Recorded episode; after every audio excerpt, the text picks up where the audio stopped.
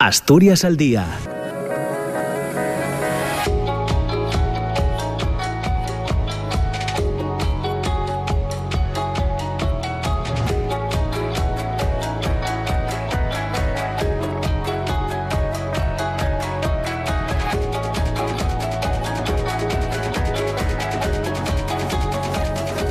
Hola, ¿qué tal? ¿Cómo están? Muy buenos días. Son las 9 de la mañana y dos minutos. Bienvenidas, bienvenidos a Asturias al Día, eh, programa de intercambio de opiniones y reflexiones, eh, de tertulia, de reflexión, de conversación que tenemos, ya saben, cada mañana desde las 9 hasta las 10. Eh, Hoy vamos a entrar en un asunto que ya hemos tocado en diversas ocasiones en el, en el pasado y que tiene que ver con la renta básica, aprovechando que Asturias es la sede el próximo viernes día 19 y el sábado 20 del simposio de la red eh, renta básica, la renta básica un derecho universal para el siglo XXI.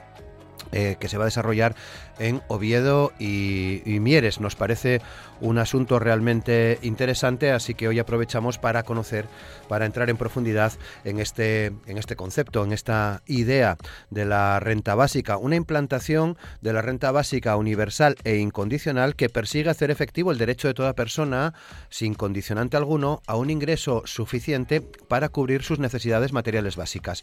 El modelo de renta básica que defiende la red renta básica es el derecho garantizado a un ingreso monetario pagado por el Estado de forma regular y a título individual a todos los miembros de la sociedad, en cuantía suficiente para cubrir las necesidades básicas de la vida y de forma incondicional, independientemente de las otras posibles fuentes eh, de renta, de que se trabaje o no de forma remunerada, del estado civil, de la situación familiar o de mm, convivencia y libre de obligaciones o contrapartidas exigibles. Una renta básica universal e incondicionada, eh, así concebida, junto con otros instrumentos socioeconómicos públicos universales, la sanidad, la educación, la dependencia, la vivienda, por ejemplo, constituyen, dicen desde la red de renta básica, la garantía de la efectividad del derecho universal a una existencia digna, al asegurar las condiciones materiales básicas para la vida de las eh, personas. No se puede perder de vista la creciente desigualdad, la precariedad laboral, la persistencia de la pobreza, del desempleo, de la exclusión social, la creciente automatización del sistema productivo y la conciencia cada vez más profunda de los límites ecológicos del crecimiento han supuesto que esta renta básica universal eh, esté en el centro del debate político, también el científico sobre la seguridad económica y la lucha contra la pobreza y sobre el futuro del estado del bienestar. Lo que se consideraba un debate de minorías o puramente académico ha pasado a estar presente con frecuencia en el debate político y también en los medios de comunicación. Así es que el viernes día 19, el sábado 20, se va a desarrollar en Asturias la 20 edición de este simposio de la red de renta básica, la renta básica, un derecho universal para el siglo XXI. Es la segunda vez que este simposio se organiza en Asturias. Ya se había celebrado el número 10 en noviembre del año 2010 en el Palacio de Congresos de Gijón, organizado en aquella eh, ocasión de manera conjunta por por comisiones obreras y red de renta básica. El simposio en esta ocasión está organizado por la red renta básica, la organización EAPN, eh, la Red contra la Pobreza y la, Exclusión, la Universidad de Oviedo y la colaboración del Ayuntamiento de Mieres, porque una de las jornadas, la del sábado si no me equivoco, se va a desarrollar en, eh, Mieres. Para conocer detalles de, este simposio, para hablar de renta básica, hemos citado hoy a Tiago Santos Rocha, que es doctorando en Derecho Constitucional de la Universidad de Oviedo, es miembro de la Red Renta Básica España y también de la Red Brasileña de Renta Básica. También hemos... Eh, invitado a participar con nosotros a Maite Quintanilla, que es presidenta de la Asociación Humanistas por la Renta Básica y que, entre otras cosas, también eh, participa en la Iniciativa Ciudadana Europea, que pide a la Comisión Europea que elabore una propuesta para introducir rentas básicas incondicionales en toda la Unión que reduzcan las disparidades regionales y fortalezcan la cohesión económica, social y territorial de la Unión Europea. También hemos invitado a un viejo conocido de los oyentes de, este programa, de Asturias al Día, al que casi podemos decir que es un colaborador porque participó con nosotros en muchos programas. Hablamos de Diego Álvarez, que es profesor titular de Derecho del Trabajo y de la Seguridad Social de la Universidad de Oviedo. Y estará también con nosotros, al menos en la primera parte del programa Sergi Raventós, que es doctor en sociología y trabajador social y desde septiembre es el responsable de la oficina del Plan Piloto para la implementación de la renta básica eh, universal en Cataluña y miembro además de la Junta de la Red Renta Básica. Asturias al Día con Roberto Pato. Y con Amor Argüelles en el control de sonido comienza el programa, como siempre, saludando a las personas que hoy comparten espacio con, con nosotros. Saludamos a Tiago Santos. ¿Qué tal, Tiago? ¿Cómo estás? Muy buenos días. Buenos días, Roberto. Yo muy bien. ¿Y tú qué tal? Muy bien, pues con ganas de, de, escucharos, de, de, escuchar esta conversación que nos parece realmente interesante, ¿no? Tener en el, en el programa. Así que muchas gracias por estar con nosotros, Tiago. Bueno, gracias a ti por la invitación. Mm. Saludamos también a Maite Quintanilla. Maite, ¿qué tal? ¿Cómo estás? Muy buenos días. Sí, hola, muy buenos días. Pues aquí en Madrid, dentro de un autobús que ha sufrido un atasco importantísimo, pero afortunadamente y gracias a la alta tecnología que nos provoca desempleo, estoy pudiendo hablar con vosotros. Bueno, los atascos son una seña de identidad de Madrid, creo, eh, Maite. Sí. Sí, se nos había olvidado con la pandemia, pero ya estamos, ya no tenemos nostalgia ninguna. Muy bien, muchas gracias por, por estar eh, con nosotros. Hacemos partícipes a tus compañeros de viaje también de la conversación, por tanto, Maite. Bueno, eh, yo he invitado a que se conecten, pero no tengo muy claro porque está todo el mundo a lo suyo, ¿no? Muy enciscado. Espero que sí. Se muy bien. Muchas gracias, Maite, por estar con nosotros. Gracias. Eh, Diego Álvarez, ¿qué tal, Diego? ¿Cómo estás? ¿Cuánto tiempo? Buenos días. Muy buenos días. Eh, pues muchas gracias por la invitación. Pues nada, todo bien por aquí. Encantado de, volver a estar con vosotros. Es un placer tenerte. Muchas gracias, Diego. Y saludamos a Sergi Raventós. Eh, ¿Qué tal, Sergi? ¿Cómo estás? Muy buenos días. Hola, buenos días. Gracias por la invitación, mm, Roberto. Gracias, Sergi, por estar. a los compañeros y compañeras en el simposio este, este, viernes y sábado. Sí. Tú no estás en ningún atasco ahí en Cataluña. No, no, no. Estoy en estos momentos en el Palau de la Generalitat, en el despacho que tengo. Sí. Eh, pues si quieres, em, em, eh, me gustaría empezar por ahí, ¿no? Porque desde hace unos meses, desde septiembre, eh, eres el responsable de esta oficina del plan piloto para la implementación de la renta básica universal.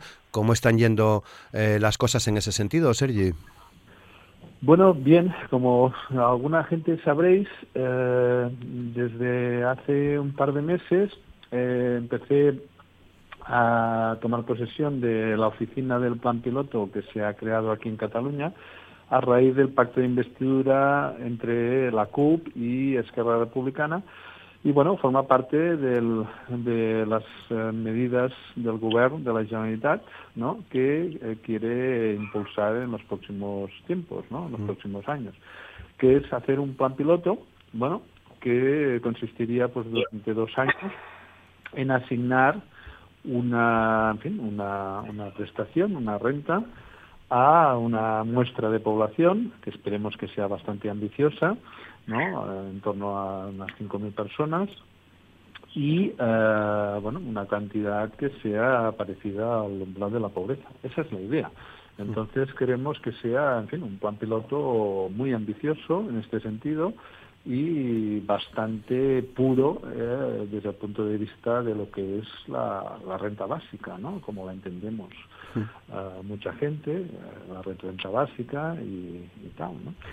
Que es una asignación individual, incondicional y universal. ¿no? En este caso no podrá ser universal porque no se aplicará a todo un territorio o un Estado, pero intentaremos que sea lo más parecido a, una aplicación ¿no? global. ¿no? Eh, digamos, por tanto, Sergi, que mm, esta iniciativa que, eh, de la que estás eh, al frente es ya casi sin el casi, una plasmación práctica de lo que vamos a hablar eh, en el programa de hoy, ¿no? Sí, sí. O sea, esa es la idea.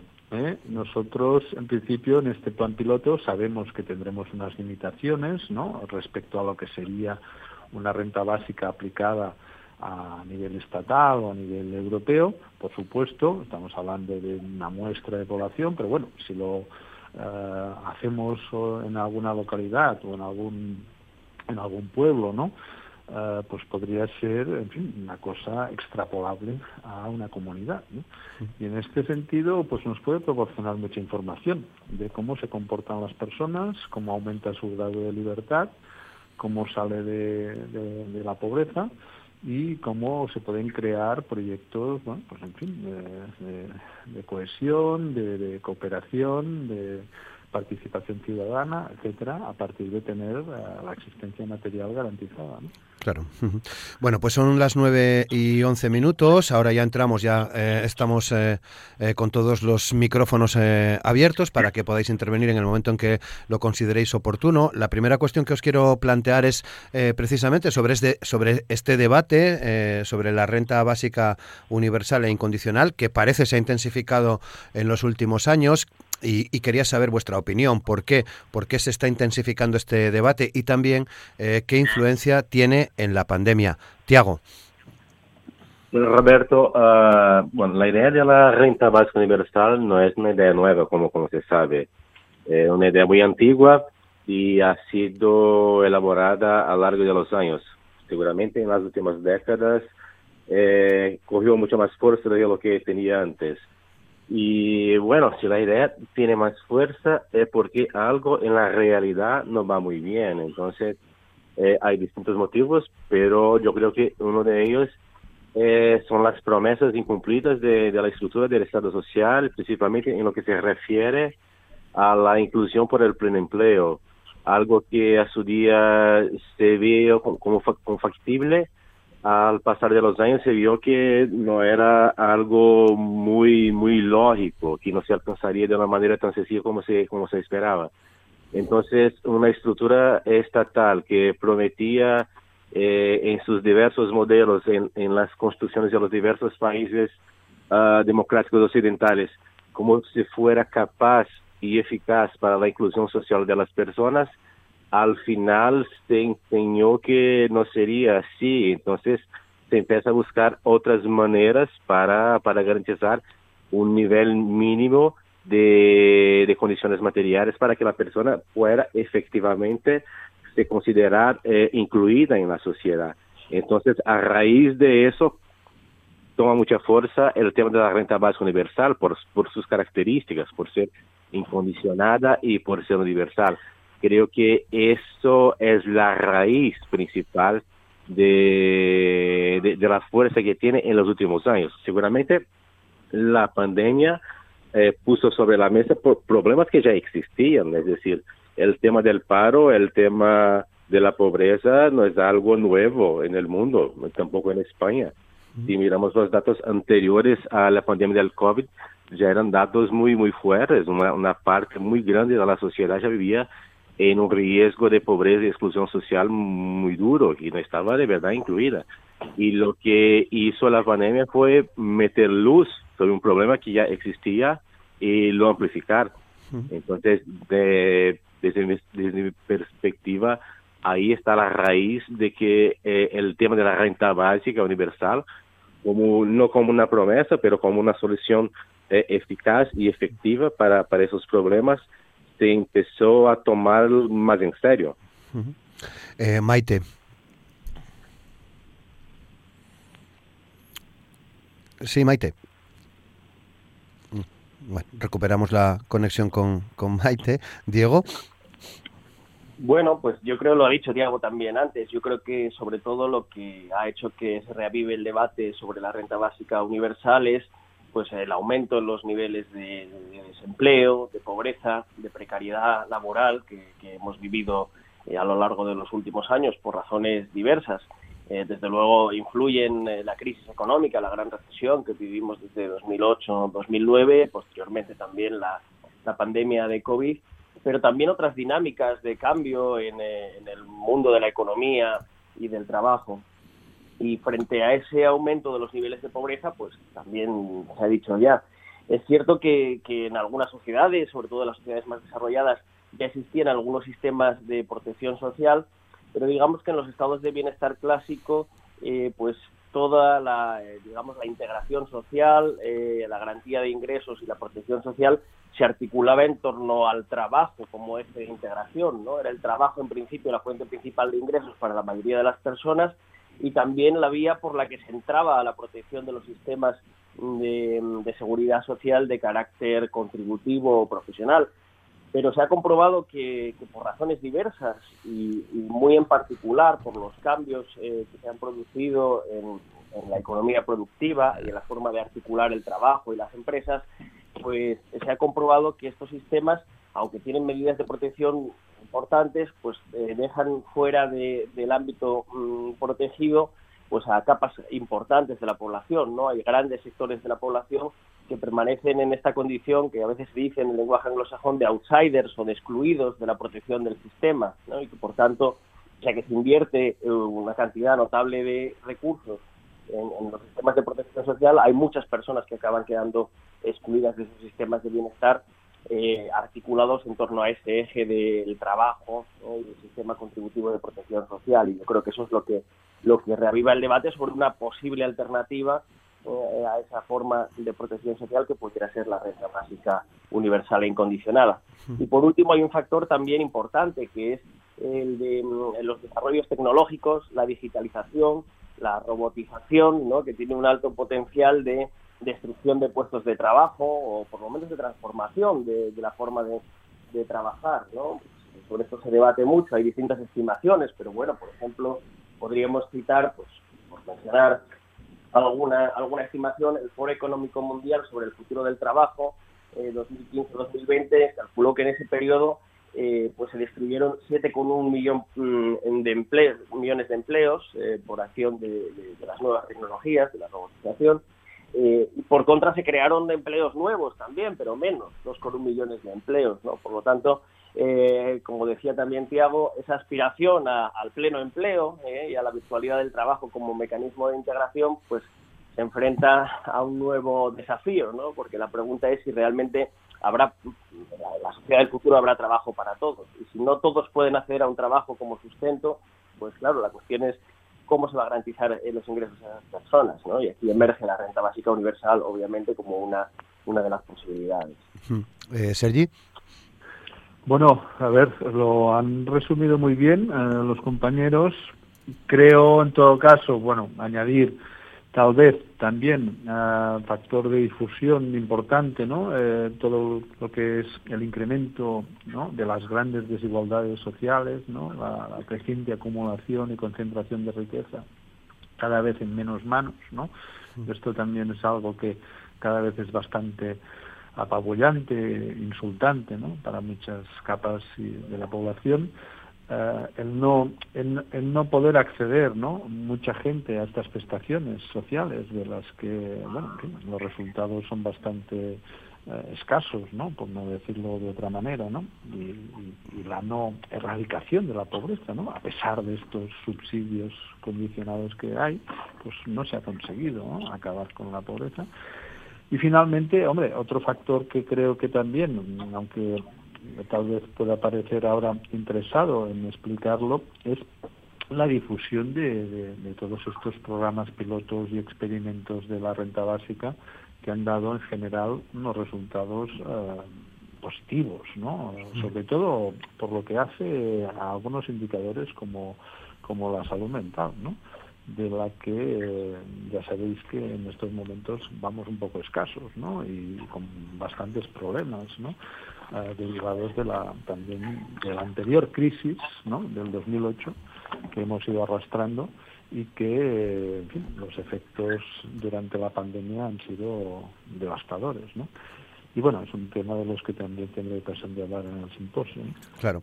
Eh, eh, Maite, ¿qué, opinión eh, tienes tú en torno a, a, este debate que parece se intensifica en los últimos tiempos y qué influencia crees que tiene la pandemia en todo esto? Sí, bueno, yo lo que estoy viendo como activista a pie de calle que soy es que las personas han empezado a ver que va con ellos el tema de la desprotección ante el sistema. Entonces, la manera en la que está organizado el sistema no va, no da más.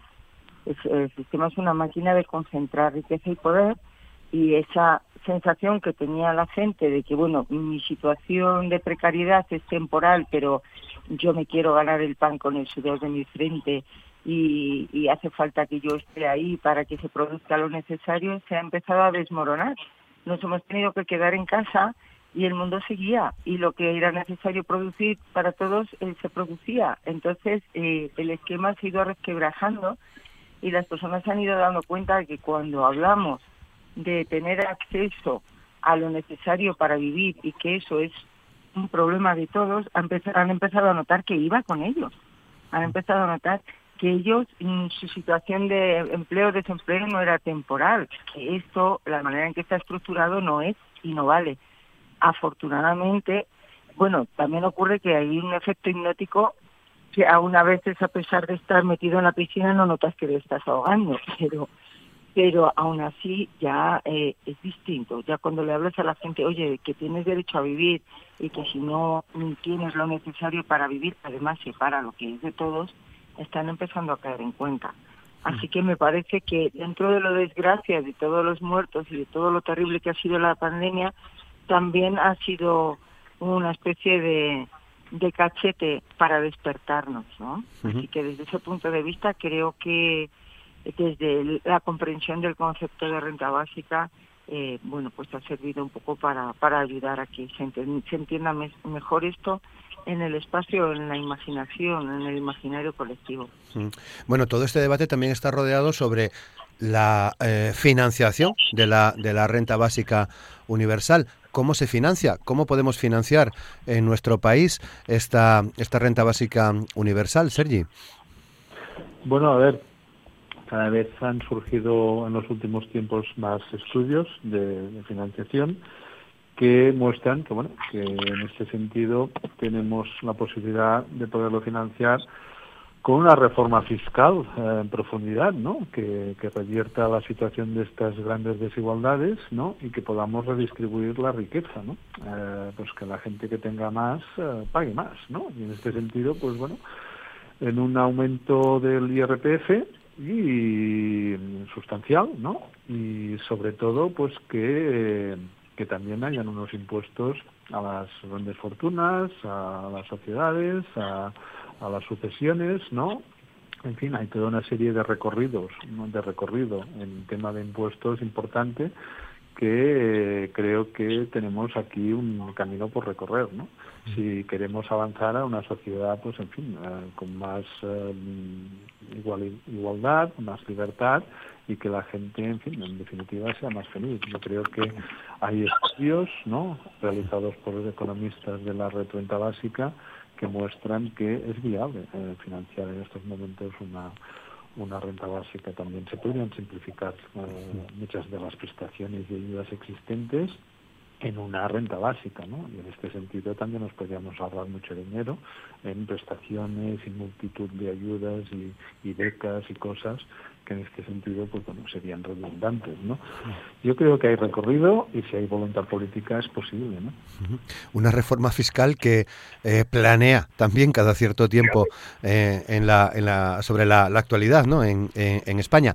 Eh, Diego Sí, pues yo creo que esta es la gran pregunta, ¿no? La de cómo, cómo se financia la renta básica y quizá el, gran obstáculo, la gran dificultad para poner en práctica la renta básica universal e incondicionada. Eh, pues Sergi lo ha dicho, obviamente eh, lo, que lo que requeriría la renta básica es eh, pues contar con recursos disponibles, lo cual debería llevar a pues probablemente a una reforma fiscal que incrementara pues la digamos la recaudación impositiva, pero pero bueno, es verdad que eso primero hay que diseñar eh, cómo se hace esa reforma fiscal, que a mi juicio, desde luego, es imprescindible, porque además creo que tenemos un sistema fiscal o un sistema impositivo eh, que, bueno, yo creo que, debe ser modernizado y actualizado a las circunstancias, que yo creo que ya no sirve para el tipo de economía y de mundo eh, y de sociedad que tenemos hoy en día. Eso es imprescindible, pero seguramente no bastaría, no bastaría eso, que de entrada también es problemático, porque claro, subir impuestos sabemos que también tiene, tiene muchas implicaciones de, muchos, de muchos tipos. No todo el mundo estará de acuerdo y por otro lado también es verdad que en una situación de, digamos, de, de ralentización de la economía, pues bueno, también subir la presión impositiva pues tiene, puede tener sus contraindicaciones. Por tanto, seguramente no sirve solo con, con, la subida de impuestos, sino que seguramente también hay que actuar sobre el lado de, del gasto y de la redistribución del gasto público. Y ahí, bueno, Sergi lo aludía ligeramente, ¿no? Parece que se habla de la posibilidad de, de digamos, de reordenar el sistema de prestaciones actualmente existente. Quizá eh, lo que se plantea es suprimir algunas de las prestaciones tradicionales del estado de bienestar que vendrían a ser ser redundantes con la renta básica, ¿no? Y que pues, pues aquellas se suprimirían y lo que se gasta en ellas pues pasaría a gastarse en la renta básica universal. Se habla también de reducir algunos costes de gestión que tiene el sistema de, de prestaciones condicionadas, ¿no? Y que esos costes de gestión que se ahorrarían pues podrían servir indirectamente para como vía para sustentar económicamente la renta básica. Pero bueno, eso es problemático, ¿no? Eso hay que concretarlo y sobre todo también ahí hay problemas porque habría que decir qué prestaciones del sistema clásico de bienestar social son las que se van a eliminar y cuáles son las que las que en cambio convivirían con la renta básica, ¿no? Y ese también también es un buen un buen debate eh, pues trufado de dificultades, ¿no? Y de problemas y seguramente de, de controversia. Bueno, 9 y 27. Sergi, creo que te, que te tienes que ir. Eh, te agradecemos mucho que hayas eh, tenido este, eh, hayas estado este ratito con nosotros, esta primera parte del programa. Gracias a vosotros. Ya, ya, ya te convocamos para otra ocasión. Muchas gracias. Muy bien. Muchas gracias, Sergi, por tus reflexiones. Saludos. Gracias. Bueno, pues estamos hablando precisamente de cómo financiar esta, de cómo se puede financiar esta renta básica. Maite, ¿qué opinión tienes tú en este sentido? ¿Cómo, cómo eh, abordar este, este asunto?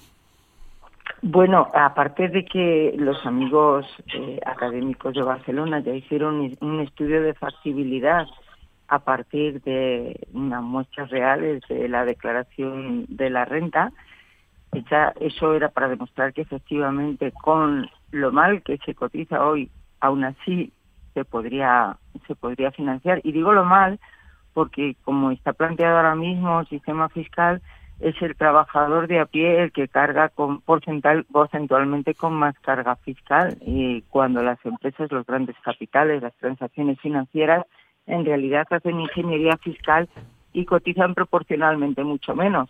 Entonces, eh, como que estamos en la cueva de Alibaba y los y los asaltados son encima los que cargan con, con todo el peso, ¿no? Pero aún así eh, se demostró que eso era financiable.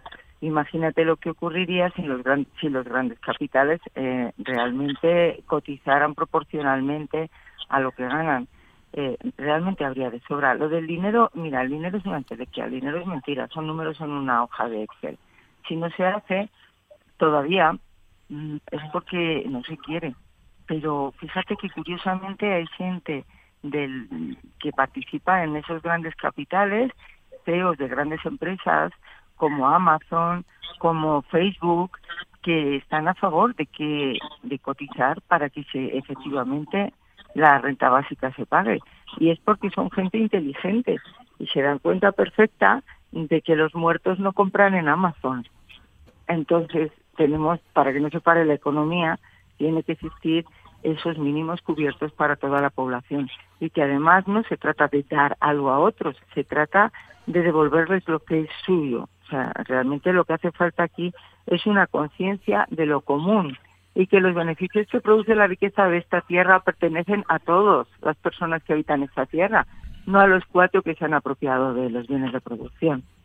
Así que, bueno, hay gente que ya es consciente de ello, los ricos también, así que no queda más que ponerse a ponerlo en marcha porque va a ser bueno para todos y está demostradísimo. Tiago.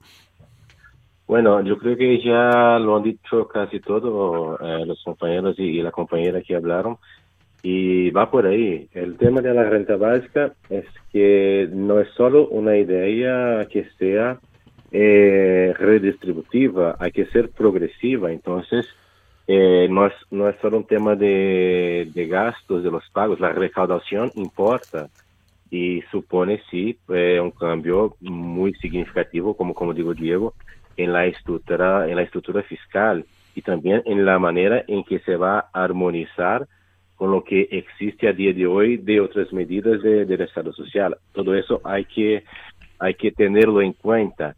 Entonces, eh, hay que cambiar la estructura, naturalmente hay que cambiar la estructura jurídica eh, para que eso sea implementado, porque la misma estructura jurídica que permite que a día de hoy hay una desigualdad de, rentas muy grande en España puede permitir o puede imponer una estructura que, que alcance resultados distintos. Entonces, bueno, y, eso, pero eso es un tema que no, no toca solamente a España, un tema que toca a todos los países, porque siguen de manera general estructuras eh, direccionadas a fines muy, eh, muy, muy parecidos. Entonces, en cualquier país del mundo que se espere implementar una estructura de renta básica universal incondicional que sea realmente no solo redistributiva, pero más allá de eso que sea progresiva, hay que, que hacer cambios muy importantes. Y bueno, y aprovecho ahora para, para hablar de, del simposio, porque tendremos aquí gente, bueno, los compañeros que han desarrollado el estudio que se ha, que se ha referido Maite, ¿Sí? Eh, Torrens, uh, Arcarons, Raventós, van a estar aquí el viernes y el sábado con nosotros para para contestar preguntas, para debatir acerca de, acerca de eso. Y, es muy interesante que, que, la gente esté para, para poner cuestiones y poner uh, posiciones en contra que sean, para, para para fomentar el debate científico que, es para eso que estamos. Porque, una, eh, luego seguimos, pero eh, Tiago, porque eh, no lo hemos dicho, pero el simposio es, abierto, que puede participar cualquier persona, tanto en, en las actividades programadas para Oviedo como para Mieres, ¿no? Sí, sí, sí, sí, el simposio es abierto hasta completar el aforo.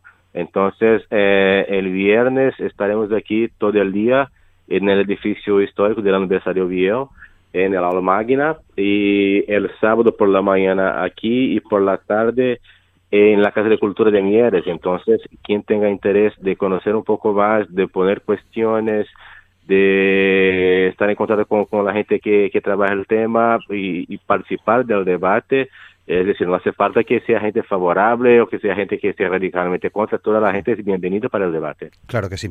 Bueno, pues estábamos en el capítulo de la financiación. Entiendo, eh, Diego, que en, todo esto que, estamos comentando eh, es clave, digamos, em, la, la, situarlo en la, en la agenda en la agenda política. Es una, una cuestión de voluntad eh, política, se puede decir así, Diego. Bueno, yo creo que es una, cuestión de muchas cosas. De entrada, de voluntad política, por supuesto, de, voluntad política, de compromiso cívico, del activismo que está realmente muy, muy impulsando con mucha fuerza la propuesta. Pero bueno, no solo cuestión de eso, también luego efectivamente es una cuestión de, captación de recursos económicos, como estábamos comentando, y de articulación técnica eh, de planteamientos que obviamente todo ello es política, ¿no? Pero, pero, pero desde, no solo desde la voluntad, sino desde muchas, muchas perspectivas. Voluntad, distintas opciones políticas que habrá que decidir entre unas y otras y, como siempre, en todas estas cosas que implican pues recaudación impositiva, distribución de renta, pues, pues ahí lo que hay que hacer es eh, optar políticamente entre unas y otras eh, opciones, ¿no? Yo me gustaría decir, a propósito de alguna cosa que, se ha dicho antes, ¿no? que yo creo que en esto de, lo de la financiación realmente y la articulación concreta de la propuesta todavía hay mucho que discutir, hay mucha tela que cortar, porque, porque hay cosas, también hay riesgos. ¿eh? Por ejemplo, aludía Maite al hecho de que algunas personas, directivos de grandísimas empresas eh, multinacionales, eh, ¿no? personas, digamos, que están situadas en el ámbito del gran capital también defienden la propuesta de renta básica, ¿no? Por ejemplo, Elon, Musk o algunos de los fundadores de Facebook y demás. Y claro, eso también apunta que aquí hay riesgos también, ¿eh? porque cuando hablamos de que se trata de reestructurar el sistema de protección social ¿eh? y el, sistema de gasto, claro, algunas de estas personas ¿Por qué defienden lo de la renta básica? Porque realmente algunas de estas personas lo que están pensando, y, de hecho algunos de los defensores históricos de la renta básica, no todos, pero algunos de ellos, sí que tenían este planteamiento. La cuestión es que para ellos, realmente para el gran capital, el actual sistema de protección social tiene también unos efectos redistributivos importantes, ¿eh?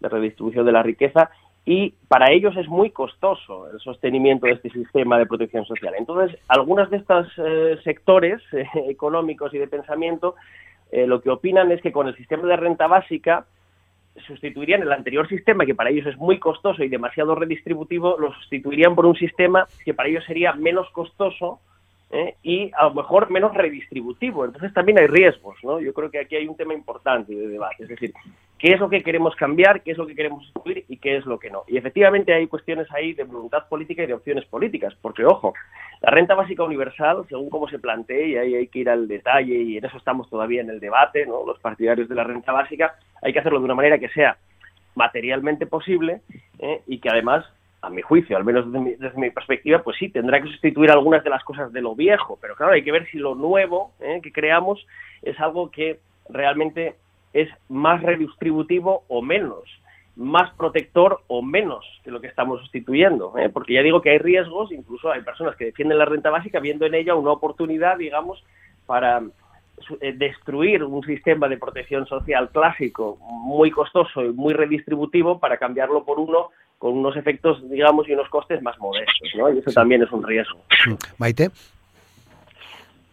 Sí, eh, a ver, yo no presupongo que todos los que están defendiendo la renta básica desde el otro lado, desde los que están acumulando riqueza, lo hagan porque quieren que se dejen de, de, tener salud universal y el resto de derechos. No, mm, yo tampoco deduciría eso, ¿eh?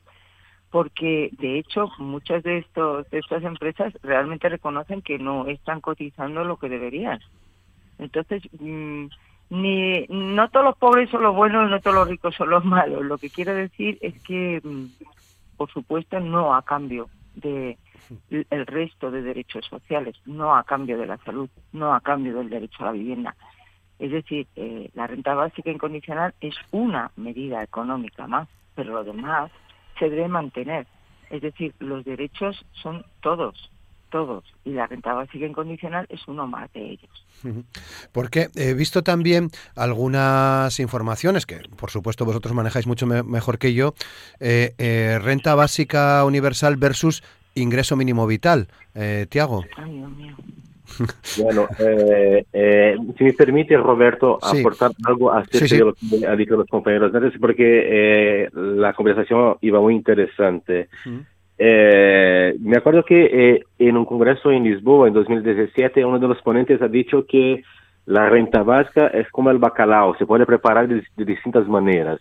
Y es, y es ahí donde está, donde está el debate, es decir, eh, la renta básica por sí misma no se puede decir que es una idea de derechas, de izquierdas eh, o lo que sea. Es decir, lo que, lo que va a decidir el sentido de la implementación de la renta básica y cuáles serán los resultados alcanzables y alcanzados eh, va a ser la manera como se, eh, como se relacione con las demás medidas, con las demás estructuras, porque, bueno, hay desde propuestas que, que proponen sustituir toda la estructura de Estado social como otra propuesta de que la renta básica sea eh, un derecho más, una base del Estado social. Entonces, eso es importante. Eh, hay distintos modelos de renta básica. Cuando se habla de, renta básica, hay que, hay que analizar toda la, la, estructura en que está involucrada. Y, por supuesto, la renta básica, eh, por mejor que sea, no va a ser una panacea, no es algo que va a resolver todos los problemas. Es una de las herramientas que pueden jugar en favor de, la mejora de la estructura del Estado social. Entonces, pero bueno, eh, volviendo a, directamente ahora a tu pregunta acerca de la, de la comparación con el ingreso mínimo vital. Bueno, el ingreso mínimo vital es una clásica herramienta, una, una renta condicionada y focalizada, es decir, es una renta direccionada específicamente a, a las personas más pobres. Y bueno, si miramos los datos, no, son solo las, las, pobres, son las muy pobres técnicamente, porque está, está dibujado, eh, al menos en, su fase inicial, que para alcanzar un percentil de la población española que está muy lejos de ser toda la gente que está en riesgo de pobreza. Entonces, tiene ah, un problema de cobertura sea por la cantidad de gente que alcanza, sea por las cuantías pagadas, porque las cuantías eh, están muy por debajo de, lo que sería el umbral de pobreza en España. Es decir, no es suficiente ni para sacar a la gente formalmente de la situación de, riesgo de pobreza y exclusión social. Ese es un problema.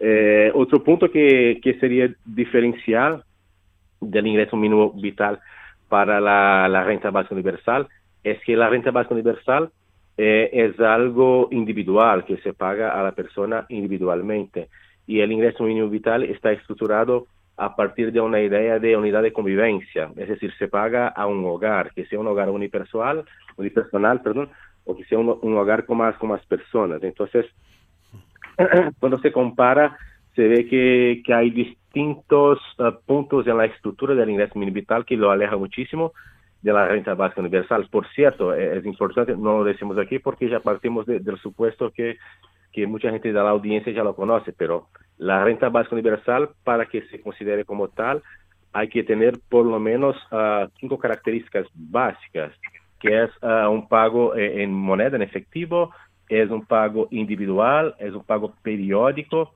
eh, de manera incondicional y de manera universal, es decir, a toda la gente que esté vinculada a un universo político, alguna comunidad política.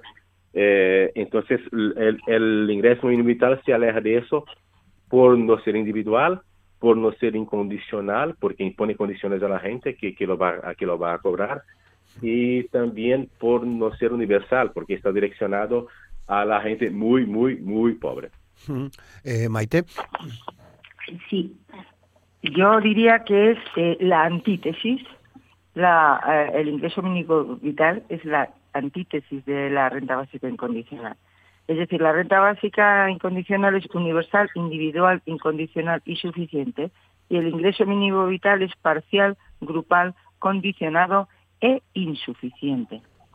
Es absolutamente un fiasco, sobre todo porque se presentó con un discurso que parecía que lo habían copiado de un libro de, la renta básica, pero luego en la realidad es absolutamente, ha sido una experiencia terrible para los solicitantes y me consta, porque tengo una amiga, para los trabajadores sociales que han estado intentando gestionarla. ha sido una cosa sufriente y terrible. Ha sido una experiencia fatal, que espero que, que no se que no se reproduzca. Bueno, parece ser que ellos esperaban que se complementara con otras pagas de, de carácter autonómico y municipal, pero como no lo reglamentaron desde el momento que lo hicieron, pues por supuesto ni se asomó para nada a lo que al concepto de la renta básica universal, que es una forma de reparto de la riqueza. El ingreso mínimo vital es una miserable limosna. Diego. Bueno, yo eh, creo que habéis planteado perfectamente la, esta comparativa, ¿no? Porque permite identificar eh, cuáles son las señas de identidad de la renta básica y cuáles son las señas de identidad del ingreso mínimo vital y por extensión de otras prestaciones del sistema de protección social, ¿no? Esta, contraposición y creo que lo, lo, habéis explicado perfectamente. Es decir, la renta básica universal e incondicionada precisamente se caracteriza por eso, por su universalidad, es decir, que es para todas las personas con independencia de los ingresos eh, que tengan y de cualquier otra condición, de que trabajen, de que no trabajen, de que estén buscando empleo, de que no estén buscando empleo, eh, independencia de cualquier otra condición, no hay ninguna condición, por tanto es incondicional, mientras que el ingreso mínimo vital es esta prestación que efectivamente está condicionada fundamentalmente, fundamentalmente a la carencia de ingresos o insuficiencia de ingresos de las personas. el ingreso mínimo vital es para personas y familias con, eh, en situación de pobreza, con ingresos mm, por debajo, de hecho, bastante significativamente por debajo del, umbral de, la pobreza. Y además establecen otra serie de condiciones, como por ejemplo, em, bueno, pues em, la inscripción de los demandantes. No es condición para el acceso, pero sí que se suele exigir en ese tipo de rentas eh, la inscripción como demandantes de empleo eh, y luego es una renta que, bueno, si se tienen rentas del trabajo, pues se suelen superar los el nivel de ingresos exigido y, por tanto, pues se puede perder la, la renta, ¿no? Si se tiene un trabajo bien remunerado. Bueno, em, sí, yo creo que la comparación es, es, significativa en ese sentido. Mm, también es cierto que diría, diría varias cosas aquí. Hombre, discrepo un poco de lo que ha dicho eh, Maite antes, porque bueno, yo no creo que el ingreso mínimo vital sea sea una limosna o una miseria. Yo creo que ciertamente se ha implantado con, con buenas dosis de precipitación, eh, quizás sin un planteamiento demasiado reposado, sin articularlo bien con las prestaciones parecidas que existían en las comunidades autónomas, y eso ha dado lugar, por un lado, a problemas de, gestión. Eh, por ejemplo, las peticiones eh, han tardado bastante en ser valoradas, examinadas y, pasar a la fase ya de concesión de la prestación y luego ha habido problemas de articulación con las rentas de las comunidades autónomas, ¿no? Por lo tanto, hay deficiencias, obviamente, en la gestión y en la implementación. Inicialmente se proyectaba que llegara un número mayor de familias y de personas y, finalmente todavía no ha llegado a ese número inicialmente proyectado, ¿no? Se ha quedado por debajo. Pero bueno, ha llegado a muchas personas y familias ¿eh? también, con lo cual, bueno, yo no diría que es una miseria. También diría que, que, a lo mejor amplía un poco la mirada, porque estamos hablando mucho desde la perspectiva nuestra, ¿no? Del Estado español. es bueno ampliar la mirada al entorno. Yo, por ejemplo, he hecho un, hace poco un estudio sobre los sistemas de parecidos, ¿no? De rentas mínimas que existen en Europa, ¿no? Y varias cosas se pueden decir a partir de ahí. En primer lugar, cabe decir que, en ningún país de la Unión Europea eh, existe actualmente una renta básica universal e incondicionada como tal, ¿no? Eh, ha habido alguna experiencia piloto bastante limitada, como, bueno, antes Sergi nos habló de una que se proyecta aquí en nuestro territorio, pero en otros países también las ha habido. Y, pero como prestaciones realmente lo que hay en otros países europeos también son prestaciones de garantía de rentas mínimas similares a las del ingreso mínimo vital. Y si el ingreso mínimo vital se compara en su entorno europeo, pues, hombre, eh, lo de calificarla como una cuestión de miseria o de, bueno, pues si por ejemplo lo ponemos en comparación con el entorno europeo, con países que algunos están en situación económica más avanzada que nosotros, otros menos, pero podemos ver que el ingreso mínimo vital pues no es probablemente ni la mejor ni la peor de las prestaciones de este tipo que hay en Europa. ¿no? Estaría más o menos en el rango intermedio, ¿no? Por lo tanto, bueno, eh, yo creo que podemos criticarlo, pero bueno, la crítica esta debe ser ponderada. Pero bueno, sobre todo en el contraste con la renta básica, lo importante es hablar de, yo creo que podemos hablar de eso, de la condicionalidad, porque yo creo que es, aquí es la clave, es lo de la condicionalidad, es decir, que realmente lo que tiene la renta básica universal como alternativa frente al ingreso mínimo vital e incluso frente al conjunto del sistema de protección social es la condicionalidad. Es decir, el hecho de que se dé de manera condicionada o no. Quizá a lo mejor, no sé si es un tema que quizá le podemos dedicar atención aparte a los efectos de esa condicionalidad, pero bueno, Roberto, como tú nos... la verdad que nos quedan diez minutos de programa, Diego. Os voy a tener que llamar para, para abordar este, este asunto eh, que, que nos planteas en, en otro programa, porque hoy sí también me parece interesante que todos los oyentes de, Asturias al Día, eh, bueno, de, tanto de la financiación eh, como de la relación con el ingreso mínimo vital, se hablará, por cierto, en el simposio, en las distintas conferencias programadas.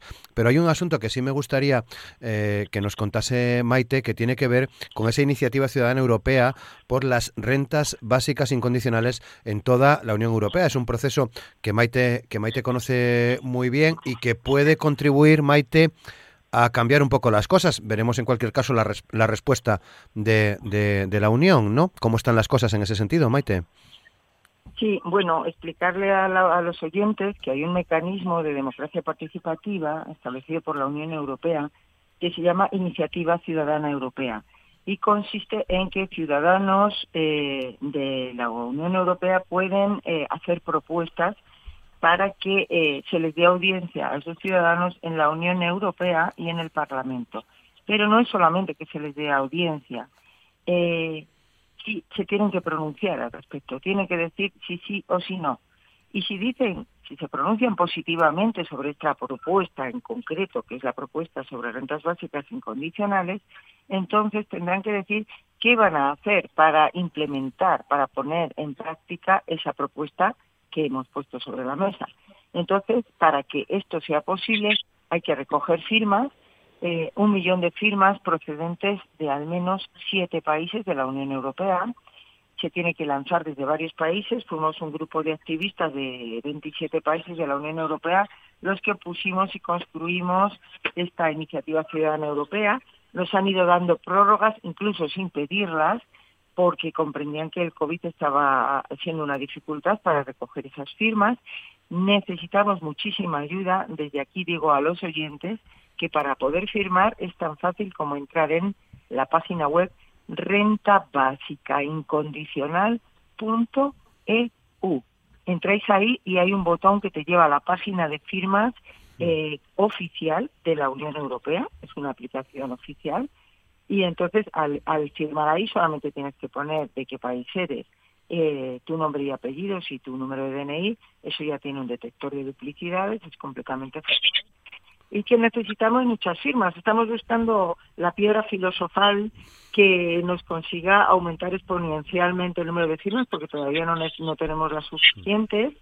Y eh, bueno, hemos hecho cosas, nos han entrevistado influencers, actores nos han hecho vídeos. Ahora vamos a lanzar próximamente una campaña de goteo para que la base de, de contacto de goteo pues nos firme, también otra por change.org con un enlace a la página europea para que también nos firmen. Vamos a hacer un acto público dentro de poco en un teatro, en el Teatro del Barrio de Madrid también para presentar la iniciativa, lo grabaremos, hemos hecho canciones, es decir, hemos hecho montones de cosas y no sabemos qué más vamos a hacer. Pero todo el mundo que nos está viendo está invitado a participar y para ello solo tiene que entrar en esa misma página que he dicho, renta básica incondicional.eu y entrar en el formulario de contacto y decir quiero participar y ayudar en esto. Y nosotros encantadísimos de aceptarle. Bueno, y otra cuestión y además una, una plataforma que se llama Eureka y en la que está todo el mundo a invitar a participar, eh, individuos y colectivos. Bueno, por, por establecer alguna conclusión también, eh, hablamos en cualquier caso de una cuestión de derechos fundamentales, Tiago. Bueno, uh, si miramos, eh, bueno, es una, una pregunta que se debe contestar, por lo menos yo, desde la perspectiva de derecho constitucional. A día de hoy, seguramente en España, igual que en ningún otro país, la renta básica universal como tal eh, está como un derecho fundamental en la Constitución. A día de hoy, por ejemplo, en Chile, que está bajo un proceso constituyente, se discute si se la incluirá o no. Otro tema es que, aunque no esté, aunque no sea formalmente, que no sea un derecho fundamental, que no sea un derecho elegido por la Constitución como fundamental, eh, sí que podría funcionar como una, una herramienta para dar más libertad e igualdad reales a la condición de ejercicio de los demás derechos, de los otros, de los derechos fundamentales, por así decir. Entonces, entonces esta es, esta es la cuestión y, por supuesto, necesita de un análisis largo de cómo se concibe cada derecho fundamental y cada estructura jurídica. Pero bueno, a día de hoy no está en la Constitución española como un derecho fundamental, como, como ya lo sabemos. Uh, algunas constituciones por el mundo uh, se discute acerca de reformas y todo para incluirlo. Eh, en Brasil, por ejemplo, es un tema que ya está en la, en la Corte Constitucional para, para debatir acerca de eso, eh, pero eso no significa que no podría ser una, una herramienta que, que ayudaría muchísimo a crear condiciones reales de libertad e igualdad para, para el ejercicio de otros derechos.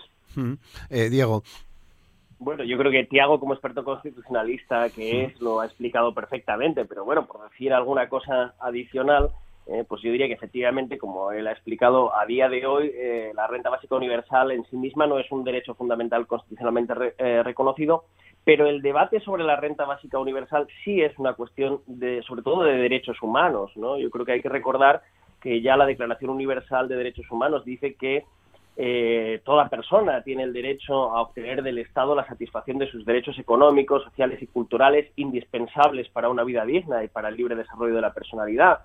Y también garantiza la Declaración Universal de Derechos Humanos el derecho a un nivel de vida eh, adecuado que asegure la salud y el bienestar, en especial la alimentación, el vestido, la vivienda, la asistencia médica, los servicios sociales.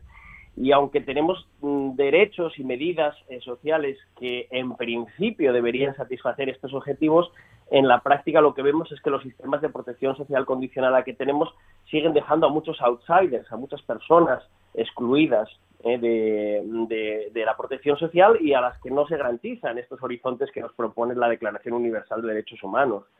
Y como ha dicho Tiago, eh, también es importante tener en cuenta, y, y además así lo dicen los principios rectores sobre la extrema pobreza y los derechos humanos aprobados por la ONU en 2012, que realmente eh, el, tener unas condiciones eh, mínimas eh, de vida desde el punto de vista económico, eso es un requisito imprescindible para poder ejercer de manera verdaderamente libre otros derechos, incluidos los derechos civiles y políticos, como la libertad de expresión, los derechos de participación política o la tutela judicial efectiva, porque de hecho, en este mismo documento de las Naciones Unidas que acabo de comentar, se constata que las situaciones de privación y de exclusión no solo en sí mismas son contrarias a lo, que he citado antes de la Declaración Universal de Derechos Humanos, sino que además colocan a las personas que la sufren en una posición de mucha mayor vulnerabilidad y exposición a las violaciones de los otros derechos humanos en general, incluidos también los derechos civiles y políticos. Por consiguiente, yo creo que sí que es una cuestión de derechos humanos este debate. Mm, mm. Maite. Sí, bueno, por añadir a lo que han dicho ya los compañeros, ocurre que eh, sin tener eh, eh, lo mínimo económicamente no puedes ejercer el resto de tus derechos. Eso es así. Es más, eh, incluso mm, tú no, no tienes derecho a tener la protección legal que necesitas muchas veces ante las agresiones que el sistema te plantea, por ejemplo. Entonces me parece que la libertad como derecho no existe si realmente uno no tiene los recursos económicos para poder ejercerla. Así que la libertad no pasa de ser papel mojado si realmente no puedes acceder a ella y no tienes los recursos económicos para acceder a ella. Claro. Y, eh, Tiago, tenemos todavía por delante al menos un minuto para que hagas una invitación, si, quieres, a participar, a escuchar eh, eh, las, las, conferencias, las ponencias que, que, tenemos viernes 19 en el edificio histórico de la Universidad de Oviedo, sábado 20 en la Casa de la Cultura Teodoro Cuesta. En cualquier caso, en mm, eh, redrentabásica.org podéis encontrar todo el programa de conferencias, pero, pero Tiago, ya para cerrar el programa de hoy. Vale, perfecto, Roberto. Bueno, uh, primero gracias por la invitación y por la, por la difusión de, del simposio. Y sí, eh, estaremos ahí, como dijo Roberto. La, el programa está en la página de la Red Renta Básica, en las redes sociales también.